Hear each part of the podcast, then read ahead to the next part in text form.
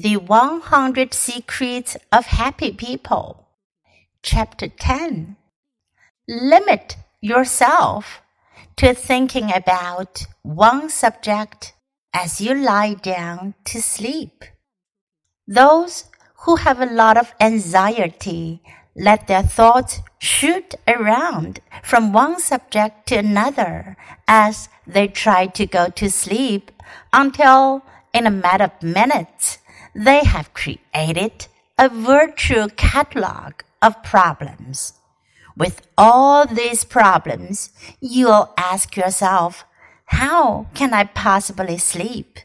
Tonight, as you are brushing your teeth, come up with something you'd like to think about when you slip under the covers. If other thoughts start to intrude, guide yourself back to that one subject. Megan hates junk mail. Not only does it waste her time, it also creates garbage. There's so much garbage. Megan doesn't know how people can throw out so much stuff. They say the landfills are nearly full. Where will the garbage go then?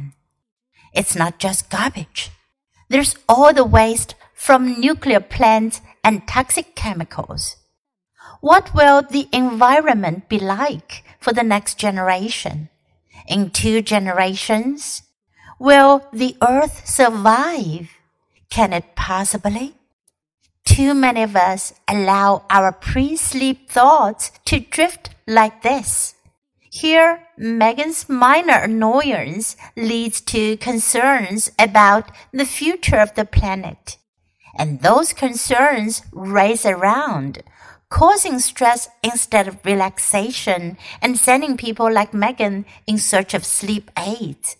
Too many thoughts, we now know, even if they don't lead to such a drastic topic as the fate of the earth, are unsettling and make it much harder to sleep.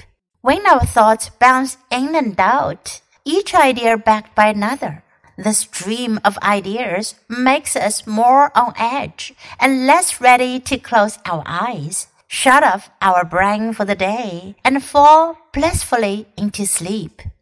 In studies of college students, shifting between pre-sleep thoughts was found to be related to difficulty in sleeping and lower sleep quality, which in turn were related to unhappiness. Better sleepers are 6% more satisfied with their lives than average sleepers and 25% more satisfied than poor sleepers.